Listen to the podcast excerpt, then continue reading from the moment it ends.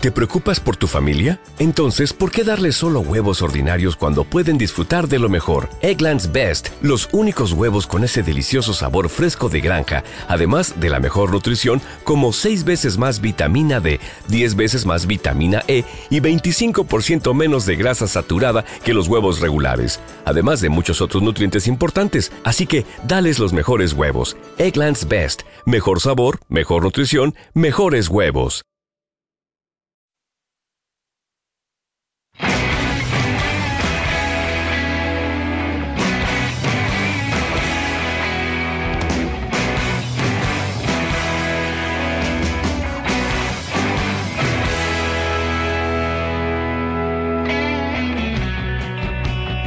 take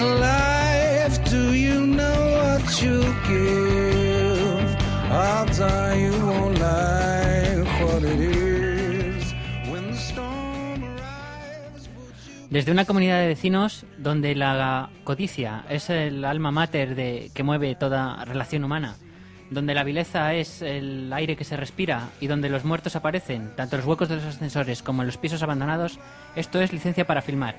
El programa que semana tras semana os trae las noticias más recientes, los estrenos que tendrán lugar mañana, el box office, las taquillas y nuestros concursos. Aparte de secciones nuevas eh, semana tras semana, como la que estrenamos la semana pasada, ese Face Off intenso con Scarface, y que hoy planea ser otro gran éxito. Sergio. Muy buenas noches, pues sí, planea ser otro éxito. Vamos a hablar de Zombies Party, un, un cara a cara muy bonito sobre una película que en este programa gusta mucho o no. Hoy lo vamos a ver. Bueno, también tenemos a Leticia, que ahora mismo está en el baño, pero, pero luego vendrá. y que descanse en paz. Que sí, hombre, luego, luego vendrá, luego la tendremos aquí dándolo todo. Y está Débora también. Hola. Débora, ¿qué tal tus viajes? Bien, aprovechaos de mí esta semana que la que viene ya no me veis el pelo. De acuerdo, y esta semana quien nos falta es Cristina, a la que me he encargado a mí, me he hecho, metió el box office y yo, vale, pues nada. Un saludo así, Cristina, hombre. Un saludo, Cristina. Un saludo y un besote. Y también tenemos a Víctor. Hola, ¿qué tal todo? Buenas noches. Que Víctor ya nos ha dado a conocer que tendremos una nueva, ya, tendremos hoy su entrevista a la celebridad. Sí, al celebérrimo escritor Gustavo Martín Garzo, que es una de las principales plumas que hay ahora mismo en Valladolid después de la reciente muerte del querido escritor Miguel Delibes y que realmente a día de hoy es el escritor más famoso que tenemos en Valladolid y que nos ha recibido de manera muy cordial y que hemos hecho una entrevista y os traemos los cortes para luego. Yo que la he oído es muy buena entrevista, ¿eh? que la he oído previamente al Muchas gracias, Sergio. Muy buena entrevista. Bien, ¿y qué más decir? Que bueno... Que tenemos un blog. Tenemos un blog. Que es http whiskeys.licenciaparafilmar.blogspot.com y que estrenamos modelo de blog. Y que hay una encuesta también. Así que meteros ahí que lo vais a disfrutar, la verdad. Tenemos un Twitter también que es L para filmar y ahí también os podéis decir lo que queráis. En ese Twitter... Y el Facebook. Vale, en ese Twitter decía además que nos han ya nos han seguido esta semana el Chis Garabís. Cierto, un saludo, Un para saludo a- nuestro para ese programa, hermano, Programa nos, hermano. que nos sigue en Twitter también. Y también tenemos un 20, como ha dicho Débora, donde en los mensajes privados podéis mandarnos, pues igual que en nuestro correo, licenciaparafilmar.gmail.com, lo que queráis, respuestas a los concursos, podéis mandarnos sugerencias, bandas sonoras que queráis que os pongamos, noticias que queréis escuchar o incluso novedades de, por ejemplo, cuál va a ser la próxima película que va a hacer mi actor favorito, lo que queráis. Nosotros os lo leeremos en directo y os contestaremos a lo- en la medida que nos sea posible. Y también tenemos un Facebook, un Facebook que cada vez crece mucho, tenemos muchos seguidores, pero aún no lo suficientes.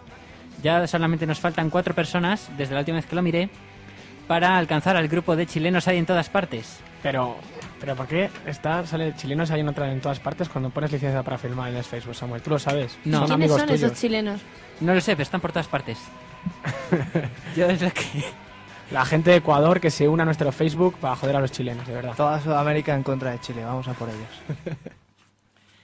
Y mientras tanto podemos ya hablar de nuestros concursos. El primero de nuestros concursos, evidentemente, como ya sabéis, es nuestro corte de la semana de una película, pero primero tendremos que dar la respuesta al corte anterior, elegida por Víctor. Que es el gran dictador de Charles Chaplin. Y bueno, por mi parte nada más, así que de momento ya os pongo el corte del concurso y a continuación pasamos a los estrenos. Entra en un bar. Se acerca al barman y dice, oiga, barman, tengo una apuesta para usted. Le apuesto 300 dólares a que puedo mear en ese vaso de ahí sin echar una gota fuera. El barman mira el vaso y vamos a suponer que está a unos tres metros largos de él y dice, un momento, a ver si lo entiendo. Me está diciendo que va a apostarse 300 dólares a que puede mear desde donde está hasta ahí abajo, en ese vaso, y no echar ni una gota fuera. Y el otro le mira y dice, exacto. Y el barman dice, chaval, acepto la apuesta. Y el tipo, muy bien, vamos allá, vamos allá. Se saca el aparato y mira fijamente el vaso, tío. Piensa en el vaso, piensa en el vaso, en el vaso, piensa en el vaso, vaso y piensa en la polla, polla, vaso, polla, polla, vaso, polla, piensa, polla, vaso, polla, vaso, polla, vaso. Y entonces, ¡mm! suelta el chorro. Y se mea por todo el local, tío. Se mea en la barra, se mea en los taburetes, en el suelo, en el teléfono, en el barman. Se mea en todas partes, excepto en el jodido vaso, ¿no? Bien, pues el barman se parte el pecho de risa. Es 300 dólares más rico está. Todo el pis por la cara. Y le dice, es usted un jodido idiota, tío. Se ha meado en todas partes menos en el vaso. ¿Me debe usted 300 dólares, puta? Y el tipo dice, disculpe, será solo un segundito. Y se va hacia el fondo del bar. Allí hay un par de tipos jugando al billar. Va hacia ellos. Vuelve a la barra y dice, aquí tiene, señor barman, 300. Y el barman dice, ¿por qué coño está tan contento? Ha perdido 300 dólares, idiota. Y el tipo dice, ¿ve a esos tipos de ahí? Acabo de apostarme 500 dólares por cabeza a que podía mearme en su bar, mearme en su suelo, mearme en su teléfono y mearme en usted. Y que usted no solo no se cabrearía, sino que iba a alegrarse. Ah, well,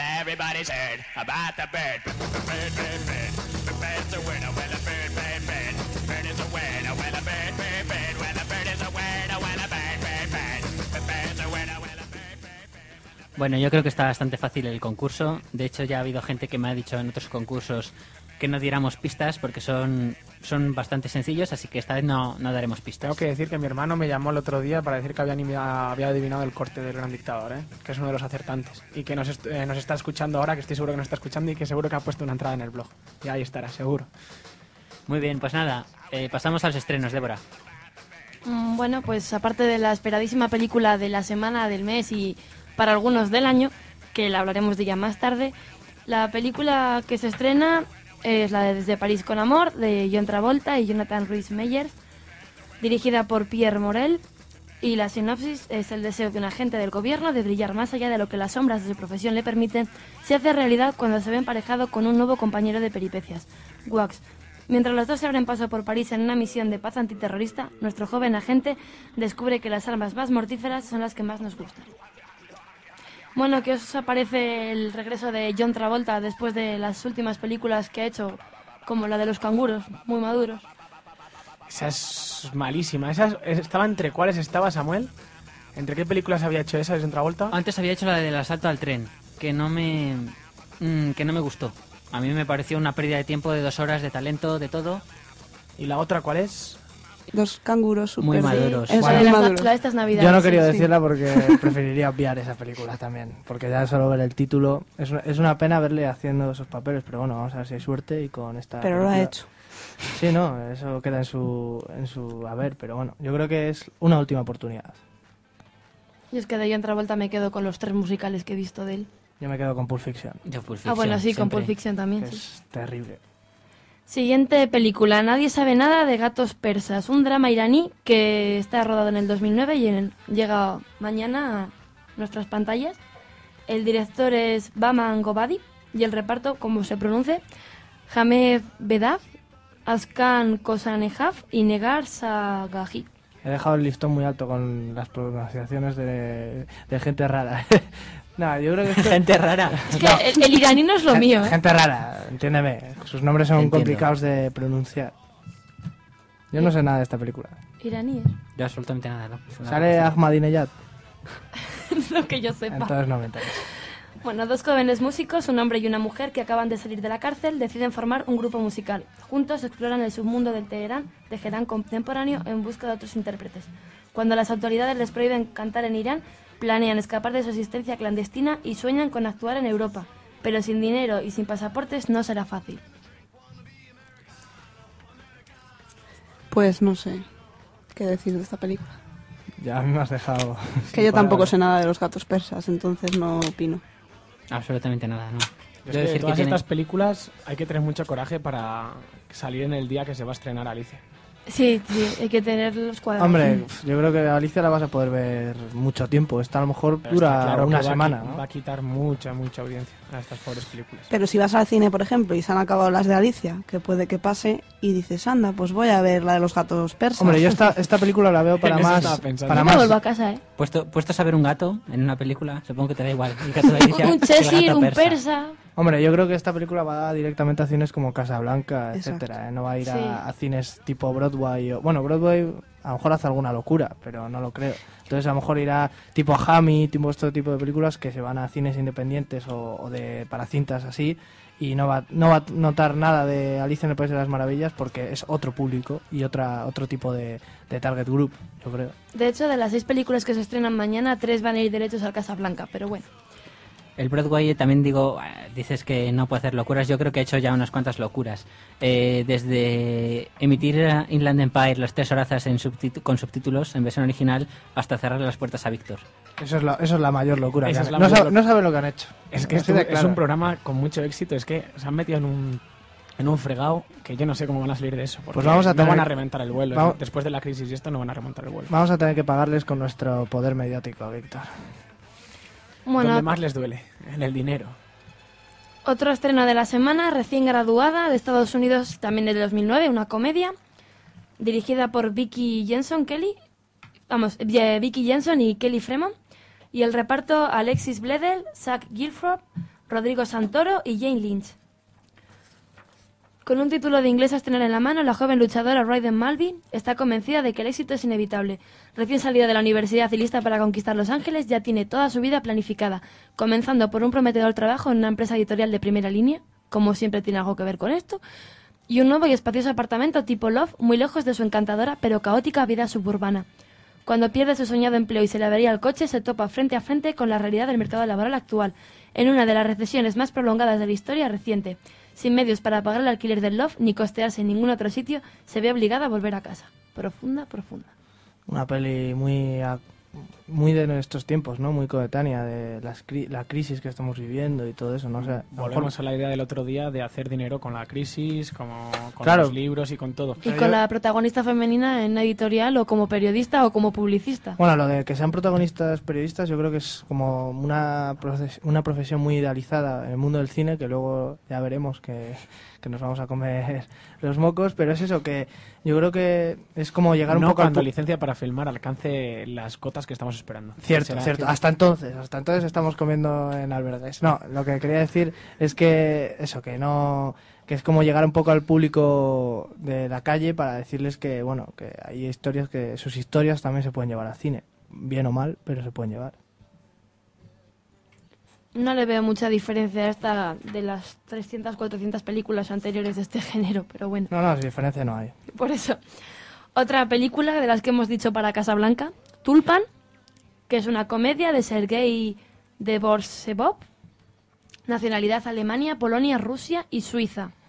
Protagonizada por Askat Kuchinchirekov, Con acento en la ¿no? Por lo que puedo apreciar. Samal Yesliamova, Ondasin Besikbasov y Tulevbergen Baisakalov. Es que a mí, cuando digo estos nombres rusos, me suenan a, a gente de Pértiga y cosas así. Que nos, que nos perdonen todos nuestros oyentes rusos, por favor. Lo- Los tantos y tantos que Lo, hay. lo leerías tú mejor. Les Eh, pilla un poco, lo escucharán sí. en el podcast, las represalias serán después porque ahora mismo el cambio de horario les, les, les puede mucho a ellos. Pero bueno, ahí están las disculpas de Samuel. Al terminar el servicio naval, el joven Asa, ves un nombre fácil, regresa a las estepas de Kazakh, donde su hermana y el marido de esta, que es pastor, viven una vida de nómadas. Ansioso por empezar su nueva vida, Asa tiene que casarse antes de poder convertirse en pastor. A mí me parece un película. A mí me encanta. Ah, sí. Pues tiene mejor argumento que algunos que hemos visto por ahí y no, es- no hablan lengua navi ni nada. Bueno, esto es bueno. El pobre Asa se siente desilusionado cuando se entera de que a Tulpan no le gusta porque piensa que tiene las orejas demasiado grandes. Pero es, es- es infantil. Es la- Que no, No, no, Ah, es de adultos. es de adultos. Pero es que De un adultos complejo que rusos. puede ser un complejo cualquiera, que es que, bueno, sigue, sigue. No, no, ya, con eso. De adultos rusos. Eso. no, está ahora mismo, es que, ¿sabes? Esto que digieres las palabras. Adultos rusos. Muy bien, Samuel. Ahora, ahora mismo en la Plaza Roja se está produciendo una revolución. Por nuestras palabras. Esto es la segunda perestroika. Eh, siguiente película, La Nana, Chile y México, que también es del 2009. Y por cierto, no viene en algunas páginas de estrenos. ¿Cuál? Estuvo nominada al Oscar esta. Eh, sí, está nominada al Oscar y ha ganado en el 2009 el de Sundance, el Colón de Oro del Festival Iberoamericano de Huelva a la mejor película y ha estado nominada al Globo de Oro. Es que si ganas el Festival de Huelva, ¿cómo no vas a ganar el Oscar? Yo es algo que no... Eh, Hombre, con ese título tan largo, desde luego. Tienes que, tienes que ganarlo fijo. Ya ves tú. La protagonista de La Nana es Raquel, una mujer agriae. Agriae. Agria. Agria. Agriae. Puede ser, ¿eh? Está en sabes. latín. Los agriaes son los primos de los Navi. En- en- para Ya los está. adultos rusos. Licencia para matar. Somos. Introvertida. Lleva tre- 23 años trabajando de nana para los Valdés, una familia numerosa de clase alta. Pilar, su patrona, contrata a otra nana para ayudarla. Raquel siente que peligra su lugar en la familia y aleja a la recién llegada con crueles e infan- infantiles maltratos psicológicos. La historia se repite una y otra vez hasta que llega Lucy, una alegre mujer de provincias que logra penetrar la coraza de Raquel y cambiar su forma de ver la vida. Seguro que en los Mary- maltratos psicológicos también le decía que tiene las orejas grandes. Mary Poppins es la provinciana que viene para cambiar su vida y hacerla mejor. La Mary Poppins mexicana argentina. Bueno chicos, y ahora sí, la, la película más esperada de- del mes, de la semana, Y aquí os dejamos con el tráiler.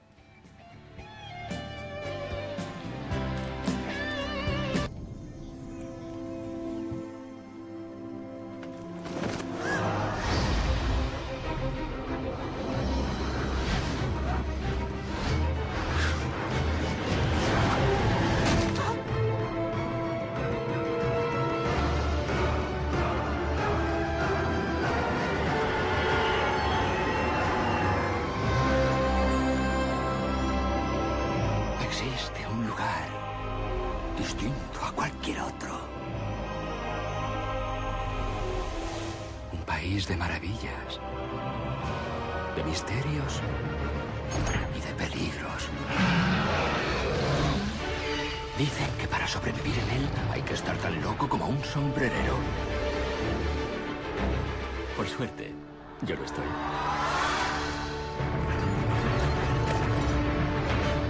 Alicia, llegas tarde, ¿lo sabías? Traviesa. Es imposible. Solo si crees que lo es.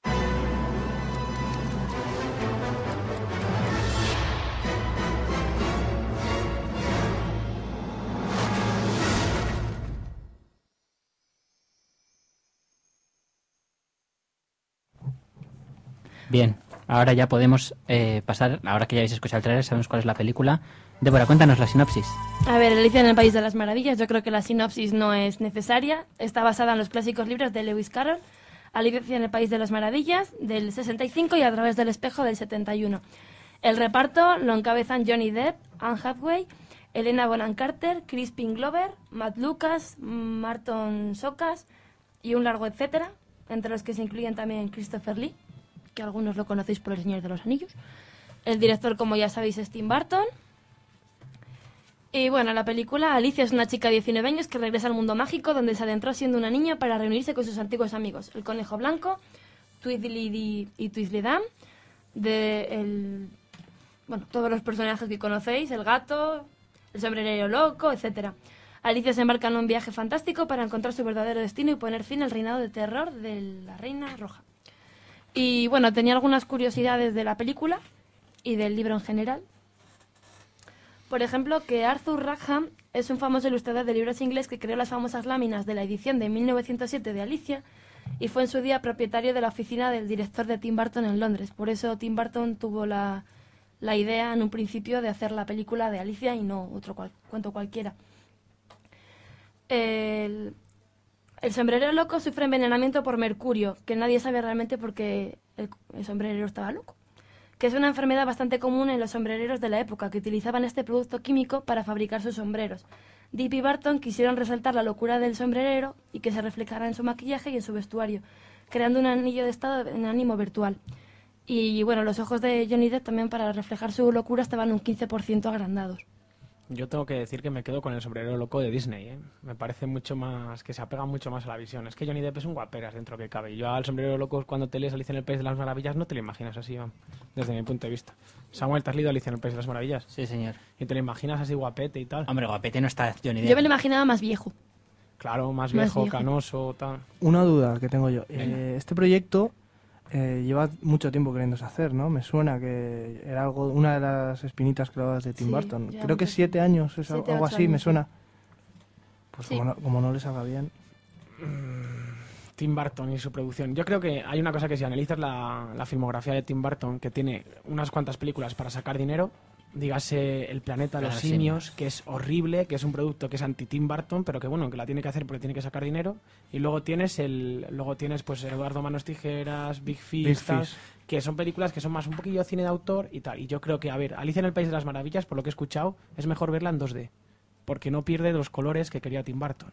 El 3D, como todavía no se ha conseguido hacer bien el sistema, se está perdiendo mucho el color y se pierden mucho los matices y el universo de Tim Burton tiene mucho de, esto de colores. Y entonces, ¿por qué el 3D? Porque lo han obligado. Porque tenía que sumarse a la moda y porque han tenido que grabar esto así para, para hacer dinero. Yo he leído que no era eso, que después de haber hecho en 3D la de Pesadilla antes de Navidad, dijo que había quedado tan, fascinan- tan fascinado por el, el cambio que sufría la película de pasarlo de 2D a 3D que lo había querido él hacer con Alicia. Yo he escuchado a gente que la ha visto de las dos maneras y que es preferible verla en 2D. Me Ah, bueno, yo dicho. te digo lo que ha dicho el director, ¿no? ya, pero Tim Burton se tiene que supeditar a lo que diga la compañía, está claro. Es, son los que pagan. Yo lo que quería saber es, bueno, más que se- quería saber es como una especie de crítica, que está muy bien que sea su mujer y todo, pero es que a mí Elena Bonham Carter no me entra ni, A mí ni tampoco. con agua caliente. Me parece que está ahí por un nepotismo total, pero es que no, no, no puedo... A mí sea, me gusta. A mí, no sé, veo que es muy forzada su interpretación, como que tiene, eh, tiene que demostrar a todo el mundo que no es la mujer de Tim Burton cuando es que está por ahí por eso, yo creo. No, no veo que veo muchas actrices más capacitadas que ella para, para hacer los papeles, que son papeles que suelen ser muy muy destacados en las películas de Tim Burton, que no, es- Big no son cameos. Bueno, en Big Fish no, pero por ejemplo en El planeta de los simios, aunque no sea muy allá, pero ella tiene un papel destacado y tal. No, Y en Big Fish también. Me dirás tú que no. En El Big papel Fish es relevante. Pero sale un Muy minuto. relevante. No. No.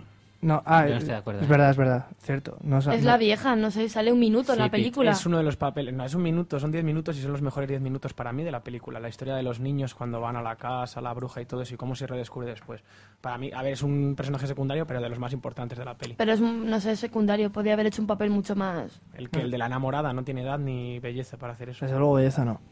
Porque en Planeta de los Simios, eso sí, caracteriza perfecta al personaje de Acilla, porque yo creo que no, Sergio Pascual, que tenemos no se necesitó mucho maquillaje mucha para influencia, ten cuidado. No, no, pues aquí hay que empezar a cambiar las cosas. Tenemos que pedir disculpas a todos nuestros oyentes simios a partir de ahora.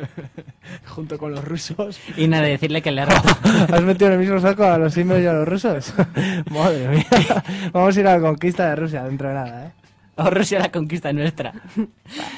Y Yo quería decir de, de Elena Bonham Carter que me parece que, como actriz, no sé, pero ella, su cara y tal, muy de la estética de las películas de Tim Burton. Eso es verdad. Sí, es muy Yo creo que se ha operado para eso- salir en las, en las películas de... Yo creo que es algo que se ahorran en maquillaje. Hombre, Tres horas llevo el maquillaje de Alicia, ¿eh? pero... Si hubiera Pero sido si hubiera otra- otra seis, ya pero te digo en, yo. esta- en estas superproducciones el dinero es, es importante. Yo creo que es, es un número. No, Eh, hombre, la broma. No, No, no, no, no. Aquí bromas. No, tienes, razón, tienes razón, que sí que se puede adaptar mejor, pero sigo pensando como calidad artística y, y, su, y su histrionismo no me parece el adecuado para, para este tipo de películas que estamos hablando de el estreno del año por ahora, ¿no? Y no creo que, que esté adecuado, pero bueno, ojalá me, me cierre la boca y, y haga un papelón en Alicia. Pero lo que hay que decir es que no deja de ser Alicia en el País de las Maravillas de Tim Burton en 3D y que va a ser algo increíble, de verdad. Y yo tengo aquí unas cuantas cosas de Lewis Carroll que pueden ser interesantes. Ya, Víctor, no había acabado. Ah, perdona, termino. Es que como nos habíamos enrollado, sí, termino. ya, ese es el tema.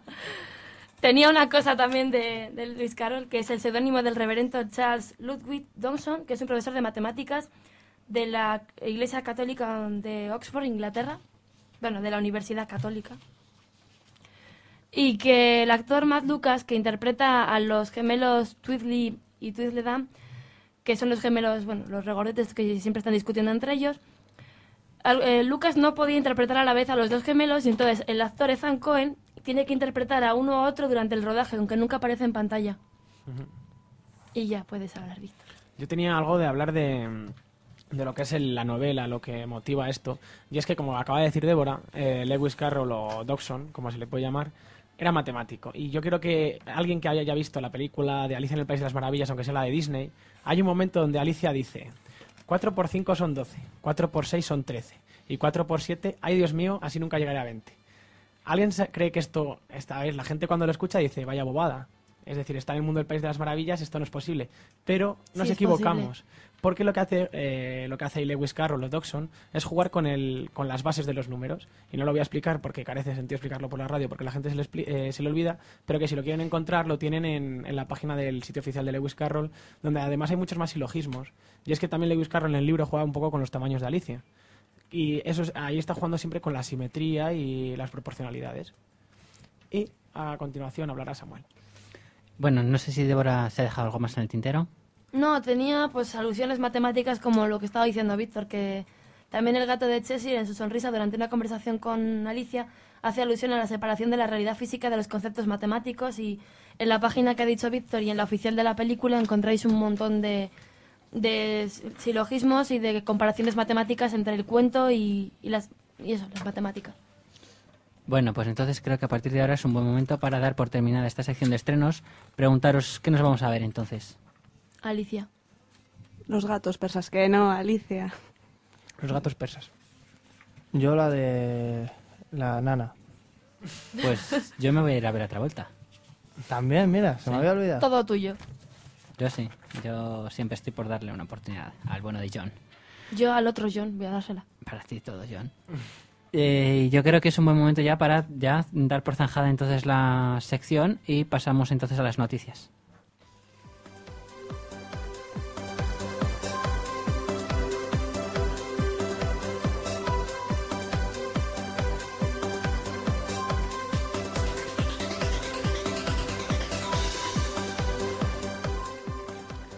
Bueno, pues entonces eh, empezamos las noticias. Hoy también iba a sacar una encuesta de estas de las que me de- que tanto me gustan, que ya me, me iba a proponer traer una por programa, pero bueno, dado que la encuesta era la del día de hoy, no estaba cerrada aún. Por lo tanto, tendré que ¿Qué has esperar votado, Samuel? al próximo Porque programa. Estoy seguro de que habrás votado.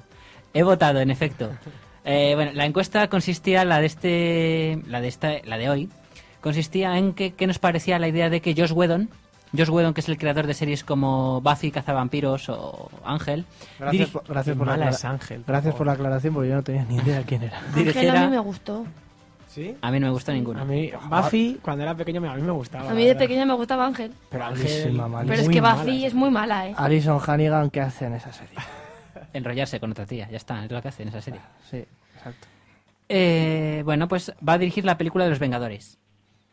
De los ah, de esto del cómic Marvel. Eh, bueno, el cómic Marvel, como sabéis, que eh, uno de tantas franquicias que tiene es la de los Vengadores, en la que juntaba a distintos eh, personajes de distintas franquicias. Entonces, los, Vengadores estaban formados por el Hombre Hormiga, Thor, eh, Iron Man y Hulk. Iron Man y Hulk ya tienen las películas terminadas y Thor no tiene ninguna, Thor la va a tener. pero está. Y le he visto, está. he visto algo y me parece muy, muy buena. Así, a ver, la gente que somos frikis y tal, pero tiene buena pinta, ¿eh?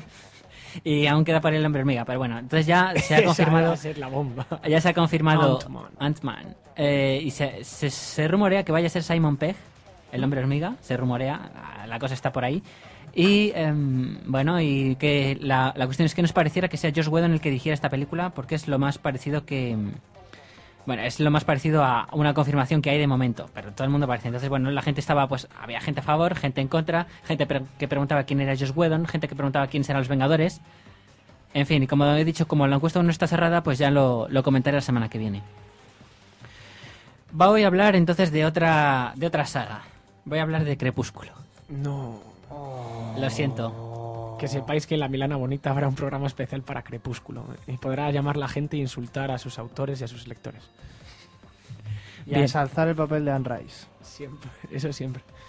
Bien, bueno, pues nada, voy a hablar de la tercera parte de Crepúsculo que ya tiene un director confirmado que es David Slade. Y David Slade es el director de películas como 30 días de oscuridad o una película que a mí me encanta que es Hard Candy.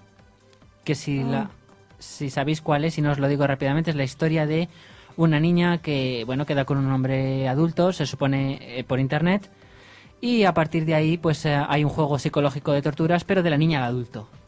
Porque ella Qué sabe que pinta ella sabe, ella tiene sospechas, indicios que él es un pederasta y, y le empieza a hacer un juego psicológico muy muy duro, muy tremendo y yo es una película que recomiendo muchísimo, muy bien interpretada, están Patrick Wilson y la chica es Ellen Page y a mí me gustó mucho, por eso me, A mí también. me choca que Pues ahí queda y se pondrá en el blog. Para que la gente que no lo haya cogido nota, que lo tendrá puesto en el blog. Que os lo recuerdo que es tres whiskies licencia para filmar.blogspot.com. Y que hablando de encuestas, Samuel, que sepáis que hay una encuesta para que la gente nos diga cómo nos ha conocido y por qué nos escucha. Hay diferentes opciones, por el blog, por el 20, por Facebook, por Twitter o por simplemente porque seáis conocidos de, de toda la familia que tenemos aquí de licencia para filmar. o por los carteles que hemos colgado. Eso también está la opción ahí de la publicidad que se ha hecho. Y que se seguirá haciendo porque va a haber nuevas oleadas de carteles que ya se están produciendo en la maquinaria mental de licencia para filmar. Y bueno, eh, hablo, las nuevas incorporaciones. Catalina Sandina Moreno va a hacer, eh, va a hacer un papel, eh, concretamente María. Yo he visto el nombre del personaje, no sé exactamente qué es. ¿Quién es? María. La actriz. Catalina Sandina Moreno es la protagonista de eh, Amor en los tiempos del cólera Ah, vale, vale, vale. En y María. Llena eres de gracia. ¿Dices en Ah, Crepúsculo sí, Qué horror esa película. Y en Amor Crepúsculo hace de María. En, la, en Crepúsculo, sí. ¿Es la adaptación de, de Márquez? Sí, Sí, sí, sí, sí. Por desgracia, sí. sí, por desgracia. La echaron una semana en el cine, creo. Yo he visto la otra, la de María Llenares de Gracia. ¿Y qué tal es? Me gustó. La verdad es que refleja muy bien el Bueno, ya sabemos de- que lo que diga Leticia hay que cogerlo con pinzas. No, eh. Cogedlo con pinzas. No, oye, que es Que un no, poco es broma, alter... es broma. No, pero para lo que yo suelo ver es, es, es muy independiente. Pa- para lo que soy yo es muy independiente. es muy indie. Es muy indie y me gustó. Y la nueva incorporación es Bryce Dallas Howard, hija de Ron Howard y protagonista de películas como El Bosque o Terminator Salvation, también sale. Y ah, que re- eh, retoma el papel de Violet, creo, o Viola. No recuerdo bien el nombre del personaje también, pero se ve que la, que la persona que lo interpretaba antes pues eh, ha tenido problemas con los productores y va a ser un personaje reemplazado. Va- van a cambiar de actriz. Y bueno, pues lo pues siguen para las ardientes adolescentes mojabragas, pues sigue Pattinson, sigue Taylor Lautner y siguen pues el, el resto, Billy Burke, Pa- este Kristen Stewart, claro, y Y pedimos disculpas a las adolescentes mojabragas. no, porque ellas se Que se sienten unen a halagadas. los rusos y a los monos. Ellas se sentirán halagadas de que las mencionemos. Pero pueden tener un Luego que accidente nos escuchan cualquier cuatro día. personas, Samuel. Si es que es lógico. Si es que no dejamos no, no- no dejamos colectivos sin, sin Iba a ofender. decir, os habéis metido ya con los chilenos, con los rusos, con los simios. Se lo merecen todos. Bueno, Y aún así nos quedan los más importantes. Todos los que no escuchan Los este periquitos. programa. Ah, los periquitos. Y los seguidores de Avatar. Se nos han olvidado. Y las seguidoras de Crepúsculo, sí. Eso, es que claro, que nos escucha la gente que pues que va a ver a los a los a los gatos. Los que van a ir a ver a los gatos persas nos están escuchando a nosotros, chicos. Y, a- y la nana. Bueno, pues sigo entonces con otra noticia. La invención de Hugo Cabret, la nueva película de Martin Scorsese que va a ser en 3D también. Martin Scorsese se suma al carro, hace una película radicalmente distinta, eh, familiar también, un poco de misterio. Supongo, supongo que esta noticia vendrá motivada por el dinero, ¿no? O que le ha impresionado a Martin Scorsese, porque ahora pasas al 3D, no sé, no me, no me, no me llega, no, no me parece lógico, ¿no? Además ha dado como una noticia de bastante importancia, de, de sorprendente sobre todo, de que Martin Scorsese pasa al 3D, que esto yo no sé en qué, qué va a acabar, todos con 3D, no sé, no, no me parece muy, no me gusta, vamos. Vale. Ah, y como digo, bueno, la historia trata de un chico de un huérfano de 12 años de edad que vive en los, ah, en los muros de una estación de trenes de París en 1930 y vive un, misterio que implica a un chico, a su padre y un robot. No, de, momento no ha trascendido más. Vamos, no he sabido yo buscar más porque está basada en una novela infantil, pero no he, no he querido indagar más. Por si acaso la película al final incluso me guste, me voy a verla. Agilizo entonces. Venga, eh, Wall Street, el dinero nunca duerme. de esta quería hablar yo. Venga, eh, se estrenará en España ya el 1 de octubre. Y bueno, la película cuenta que según también se sube al carro de la crisis económica global y introduce un nuevo personaje, un joven eh, broker que se une a- al personaje de Gordon Gecko en una misión. Yo tengo una pregunta. ¿Es una segunda parte o es un Es una secuela. Es una secuela. Sí. Es la segunda parte. Es la segunda parte. Es una adaptación, pero entonces más o menos sigue el mismo, la misma narración. No exactamente, porque bueno, la cuestión es, el- la misión que, que consiste, que tienen que hacer Gordon Gecko y él es alertar a la comunidad financiera del, ah, del peligro inminente y encontrar quién es el responsable de la muerte del joven de- del mentor del joven broker. Que yo sospecho que, no lo he encontrado en esta sinopsis, pero yo sospecho que la muerte de, que este mentor sea Charlie Sheen. Porque Charlie es- aparece acreditado en la película. Eh, Michael Douglas retoma su papel de Gordon Gecko, Shia LaBeouf será el que sea el joven broker. Y en papel secundario están Katie Mulligan, Josh Brolin, Susan Sarandon, Vanessa Ferlito, el veterano Eli Wallach, Frank Langella y en un cameo Donald Trump. Esto es eh, respecto a Wall Street. Luego paso a otra película, la que también dije que iba a hablar, Toro Salvaje. Mm. Una única combinación, una combinación de precuela y secuela que explora el antes de la ira y el después de la ira del mundo de Jake LaMotta. Dirigida por Martin Gigi y protagonizada por William Forsythe, que también se espera para 2011. Y bueno, esta película yo tengo muchas dudas de que se llegue a estrenar en España. Pero, en fin, aquí la dejo también. Y ya por último, para terminar, bueno, voy a decir la, el gran misterio que vamos a desvelar. Eh, un gran misterio del último siglo. Voy a empezar que el verano de 2005 saltó a los titulares una extraña noticia. Patrick McDermott, un atractivo cámara de 48 años medio coreano, adoptado por una familia estadounidense, había desaparecido de la costa californiana tras pedir una bebida y un par de perritos calientes. Se había embarcado en una excursión para pescar, pero nunca se bajó del barco. Sus parientes dieron la voz de alarma al no acudir a un acto familiar seis días después. ¿Por qué es esto importante? Porque Patrick McDermott no es otro que el ah, novio de Olivia Newton-John. ¿Vale? ¿Y qué ha sido este señor? ¿Qué ha sido de este señor? Estamos- no estamos hablando, para la gente que no, no se haya dado cuenta, no estamos hablando de ninguna película, ¿no? No, no, no. Estamos hablando de... Es no, la realidad. Esto es una un suceso. sinopsis esto. Esto es un suceso. Sí, parece una sinopsis. Real, sí. A la hipótesis de este accidente que ha sospechado, como digo, en verano- desde verano de 2005, pronto se unió otra sospecha. La muerte de Patrick resultaba particularmente conveniente. Estaba en bancarrota, se arriesgaba a una pena de cárcel por no pagar la manutención de su hijo y exmujer, y parecía que su relación con Olivia Newton-John no pasaba por su mejor momento. Dejaba un seguro de vida valorado en 150.000 dólares. Poco. Vaya, Para vaya armar ese ¿no? poco. Los gobiernos de Estados Unidos, México, Brasil y Panamá, e incluso el Interpol, unieron sus esfuerzos para encontrarla. Incluso se creó una web para unir pesquisas y donativos.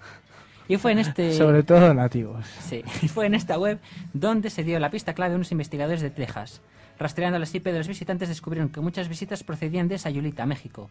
En esta localidad pesquera, numerosos testigos confirmaron que conocían a este tipo, que se hacía llamar Pat Kim, y trabajaba como oficial Qué en poco un original, ¿no? yate turístico, si bien hacía tiempo que no le veían. ¿Y ahora Entonces, dónde está? ¿Dónde está? De pronto el factor sorpresa. Esta semana el Daily Mail daba a conocer el inesperado desenlace. Por un dinero módico también, supongo. Seguro. Según han desvelado los investigadores, un hombre que asegura ser el representante de Patrick McDermott les ha dejado una documentación asombrosa, prueba de vida del cliente con grabación de voz incluida, con el mensaje de que no quiere ser descubierto. Pero ¿y por qué ha hecho la grabación Y, entonces? y ahora sí, ya sabe, ya está es descubierto. fenómeno. No quiere ser encontrado, me refiero. Ah, vale, vale. Ah, ah, que vale. sigue pagando su seguro de vida y que no ha cometido ningún crimen. Detengan inmediatamente esta búsqueda, déjenle vivir su vida en paz y armonía. Para Olivia Newton-John, afortunadamente, que se conectaba mucho a la citada web, hace casi dos años que se casó en Cuzco con el magnate John Easterling. Pero de manera ilegal, porque si no está muerto sería casado. Pero eran novios. Ah, solo novios. Sí. No, pero aún así, una vez, dos años después desaparecido, se invalida el matrimonio. Muchas gracias por la aportación, Sergio. ¿Pero eso en qué país? En todos.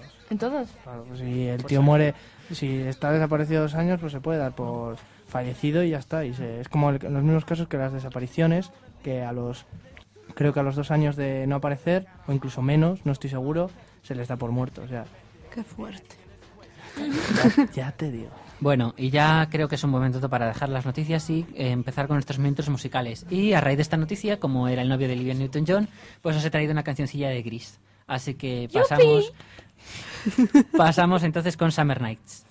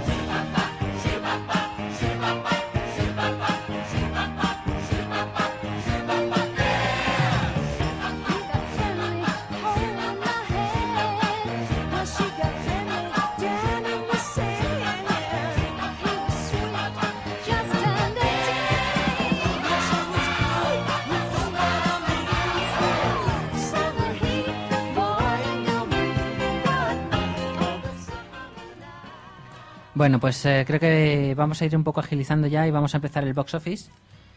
Vamos a hablar de la taquilla ¿No tienes la norteamericana primero. Sí, pónmela. Sí, contaba con que me la pusiera sobre la marcha. Ah. Vale. Venga, la taquilla norteamericana. En el número 10, Letters from God. En el número 9, Diary of a Wimpy Kid. En el número 8, Exposados. En el número 7, Alicia en el País de las Maravillas. En el número 6, Hot Tube Time Machine. En el número 5, The Last Song. Eh, la última película de Miley Cyrus y Greg Kinnear. El número 4, Why I Did Get Married To, con 48,5 millones de dólares, que es una secuela de una película que no se ha estrenado aquí y que por lo tanto dudo yo que separe las fronteras, que, la rebase. El número 3, Cómo entrenar a tu dragón. El número 2, una película, una película que yo tengo muchas ganas de ver, que se llama Noche Loca, que es de Tina Fey y de Steve Carell, que mm, parece una comedia súper, sí, bastante desatada. Él es el protagonista de The Office, ella la protagonista de Rockefeller Plaza. Y bueno, decir que son una pareja de casados que un día se hacen pasar por otros para conseguir mesa en un restaurante y son blanco de asesinos internacionales y cosas así. Para quien no lo sepa, el protagonista de The Office es el mismo de Virgen a los 40. por Sí, ejemplo, señor. Para si no ven The Office.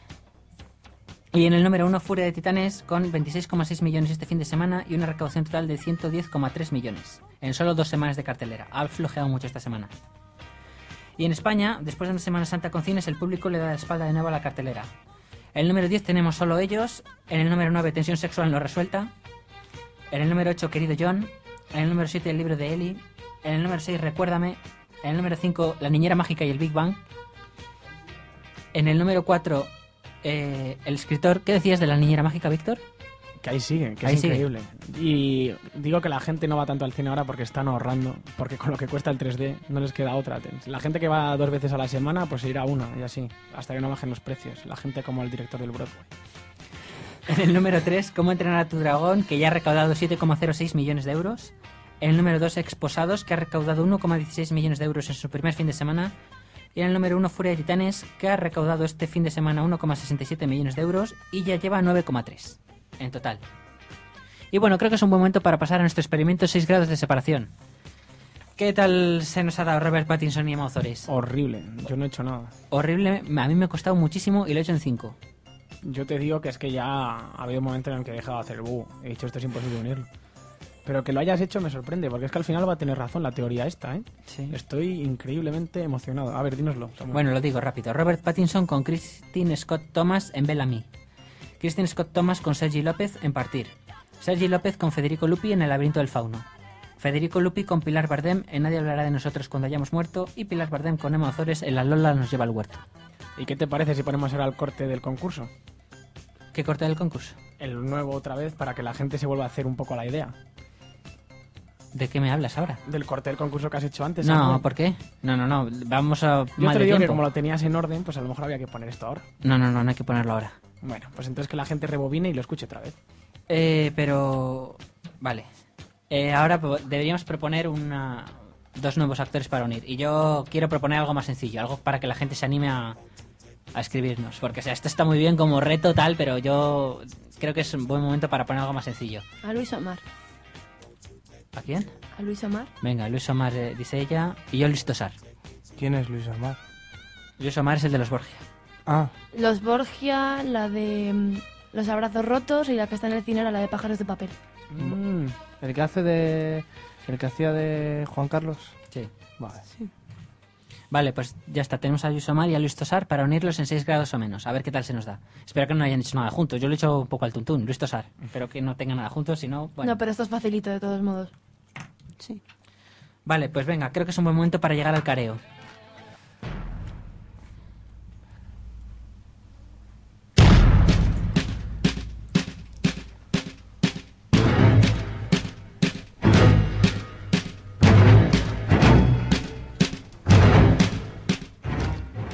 Bueno, pues el careo del face-off de esta semana es con, con Zombies Party.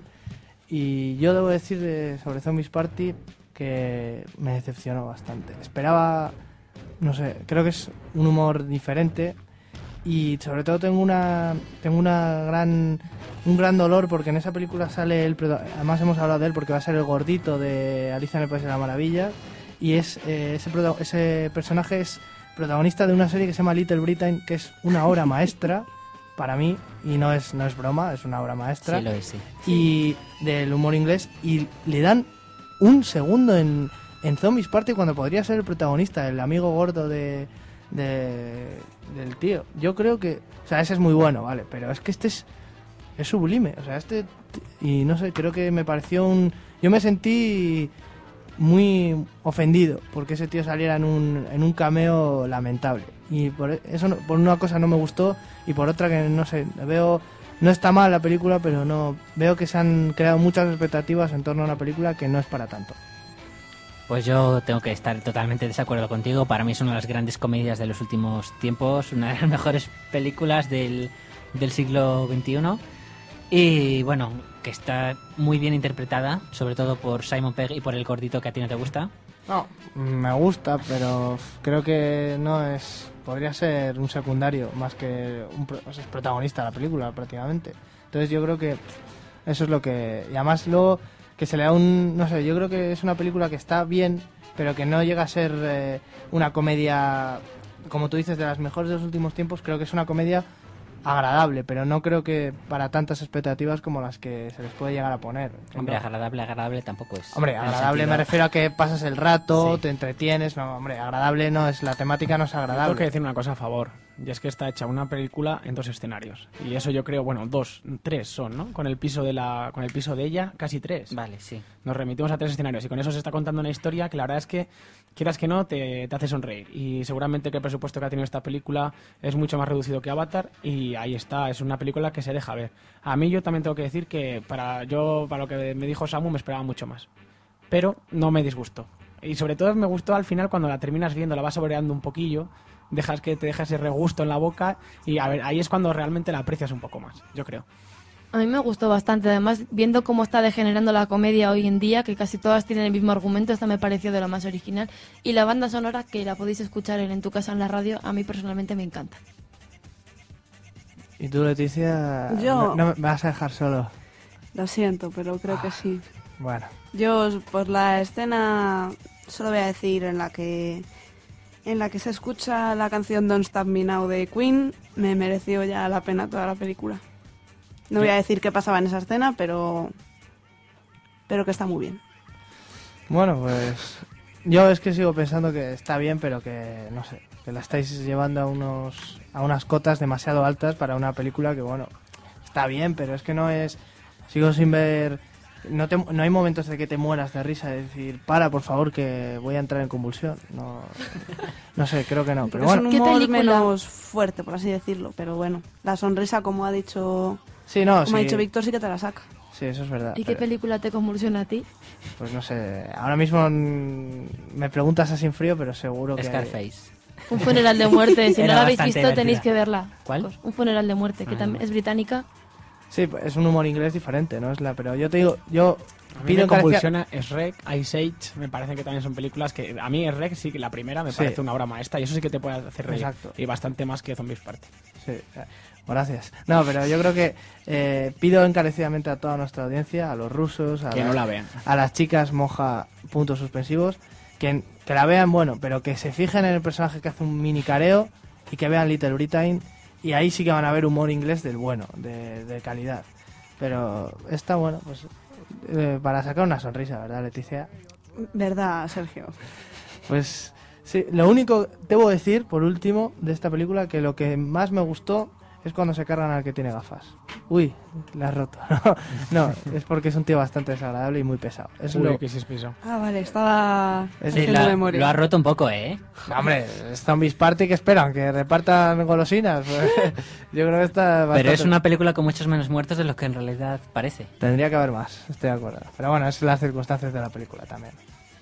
Bueno, pues yo creo que hasta aquí podemos dar por finalizado este careo. Veremos con qué nos sorprendes la semana que viene. Espero, espero no quedarme solo. Bueno, hoy me ha apoyado Víctor, eh, que se lo agradezco. A medias, a medias. Él está conmigo, siempre. Bueno, pues yo creo que es un momento ya para poner, bueno, para dar paso a tu sección, Víctor. A tu licencia en la calle, como se llame. Recuerdo bien aquellos 400 golpes de triunfo y el travelín con el pequeño desertor Antoine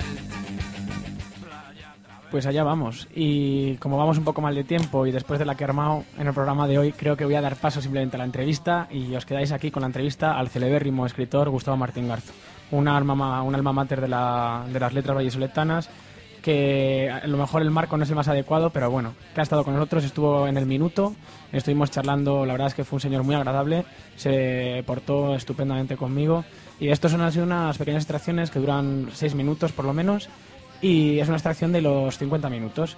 Y decir que este señor tiene un libro que se llama Sesión Continua, que es un libro en el que se ha recopilado todo lo que ha escrito sobre, sobre cine, porque realmente es un amante y es un experto en el mundo del cine. Así que aquí lo dejo y espero que lo disfrutéis. Es el ensueño para mí, es el territorio de la ensoñación. Eh, Freud distinguía dos tipos de sueños, los sueños del durmiente, que son esos sueños que tenemos cuando nos dormimos por la noche, de los que no somos mm, eh, responsables, ¿no? y luego los sueños del despierto, los sueños diurnos. Son los que puedes... que, son, que es el mundo de, los- de nuestros ensueños. Tu fantasear.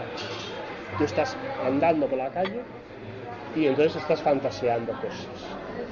Ves a alguien y fantaseas. Tienes eso, ese mundo de, ese, ese ese mundo de la ensoñación, para mí es el cine.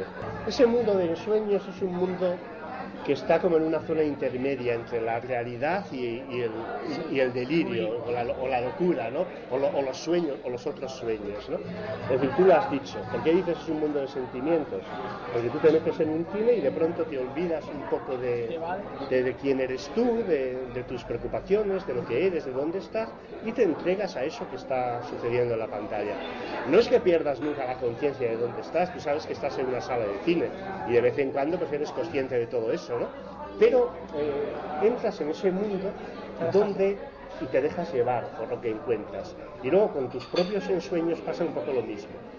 Tú fantaseas y entonces al fantasear abandonas el territorio un poco de tu voluntad, de tu propia razón, ¿no? Y te adentras en lugares diferentes, ¿no? Y esos lugares son, son, claro, Cinematográfico. no, cinematográficos y, y es donde a veces están las cosas mejores. Es decir, más allá, de, más allá de nuestras razones, de nuestras ideas, de nuestros los pensamientos hechos, pero claro, vivimos a través de los tópicos, a través de ideas dadas, a través de palabras que repetimos porque hemos escuchado en un lugar y en otro, ¿no? Y sin embargo, en el mundo de nuestros ensueños somos libres, adquirimos una extraña libertad. Cine de la libertad.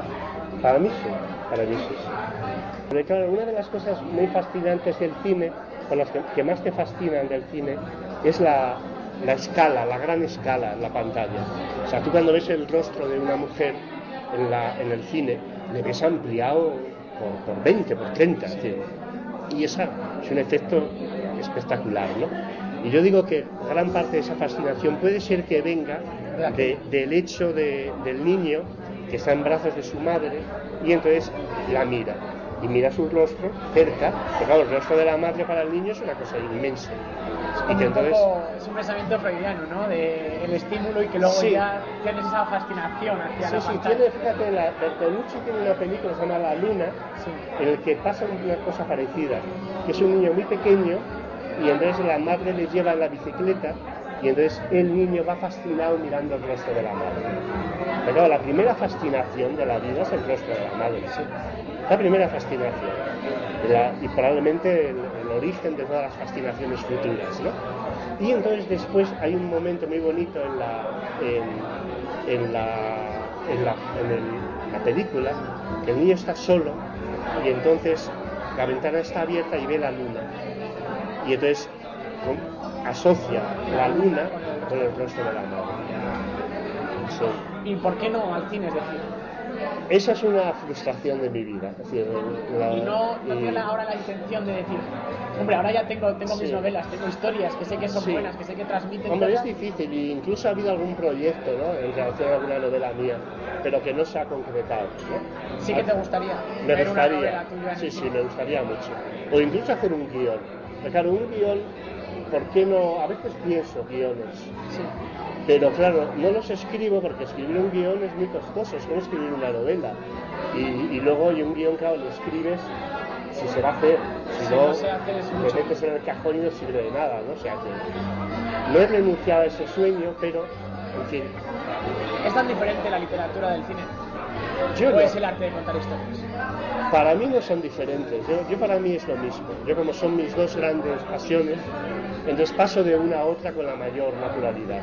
Y es, el mundo del cine está muy cerca de la literatura. Y de hecho grandes directores, ¿no? Eh, claro, por ejemplo, uno de los que para mí es de los más grandes directores que ha existido, que es Berman, ¿no? Berman es un hombre que procede de la literatura.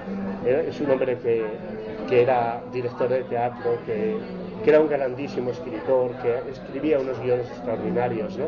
Y claro, todo eso luego en sus películas se nota. En sus películas se nota que hay palabras, ¿no? ¿Qué opinión te merece el cine basado en libros? ¿Has visto una película en 3D?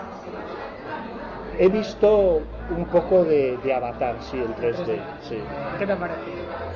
Bueno, vamos Como a ver. aficionado al cine, ¿crees Eh, que es la, la innovación? Vamos a hacer No, eso? no, no, no. Eso no aporta nada al cine, creo.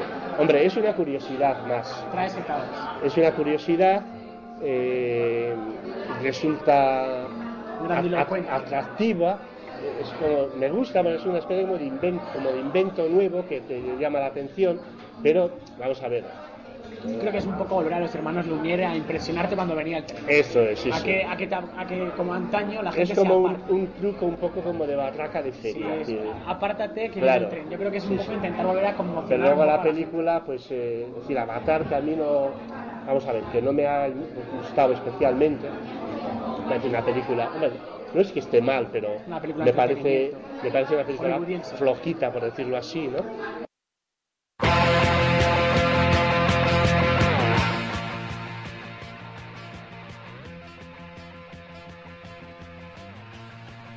Bueno, pues con esto ya nos vamos di- despidiendo. Eh, recordad que nos podéis seguir vía Facebook, vía Twenty, Twitter, eh, Gmail. Tenemos un correo en Gmail, licencia para filmar arroba gmail.com. Y tenemos ese blog maravilloso. Que es licencia para filmar.blogspot.com con tres whiskies delante. Y con esto ya nos despedimos, no sin antes deciros nuestras recomendaciones. ¿Qué debéis ver esta semana? ¿Qué hemos visto nosotros esta semana que recomendamos, que consideramos de vuestro interés? Yo quiero recomendar La vida de nadie, una cinta española del año 2003, creo 2002, interpretada por José Coronado y Marta Etura, entre otros, y que nos la pusieron ayer en clase, todo hay que decirlo, y la verdad es que estuvimos todos bastante boquiabiertos viendo a ver qué deparaba la cinta y desde aquí la recomiendo mucho. Yo voy a recomendar La Hora de los Valientes, que es de Gabino Diego, que es una película española que te hace querer el arte. Y por cierto, felicitar a Víctor por la gran entrevista que ha hecho. Muchas gracias. Yo Yo- recomendar. mm, Perdona. Mira, os- Venga, os estáis pisando continuamente. Venga, Habla, tú, Débora, por te lo favor. cedo, los caballeros delante. Gracias. El Tigre y la Nieve. Si os ha gustado La vida es bella, verla porque realmente merece la pena. Te lo pasas bien y es una bonita historia. Débora, lo siento, por favor. Yo no soy muy a favor de las comedias, pero he visto una el otro día, una comedia argentina que me ha parecido diferente. Es de Natalia Berbeque y de Pablo Echarri y de Nancy Duplá y se llama Apasionados. Y el argumento es un poco diferente al resto. Mm, Vedla y lo comprobáis. Y yo voy a recomendar esa maravilla pseudocapriana que se llama The Majestic de Jim Carrey, que la vi el pasado fin de semana y me pareció preciosa. Y es una película imprescindible. Me encanta esa película. Así que yo creo que nada. Saludamos muy cordialmente a todas nuestras fans mojabragas, a a los Cristina. simios. Saludamos también a Cristina, Y a Gustavo Martín Garzo, que por desgracia escuchará este programa. a Gustavo Martín Garzo y a nuestros queridos rusos a los que les decimos espasiva. Y por mi parte nada más. Os queremos a todos por igual, no somos ningunos cerdos raci- racistas, aunque lo hayamos parecido. Y ¿eh, ¿alguien tiene algo más que decir? Ha sido un placer, como siempre. Un saludo a los chilenos también. A los chilenos también. No vamos a dejarles de lado para que digan, no somos racistas, menos con los chilenos. No, no, no es cierto. Así que nada, eh, como ya he dicho, pues sed buenos, sed felices y si hoy no podéis, realmente mañana será otro día.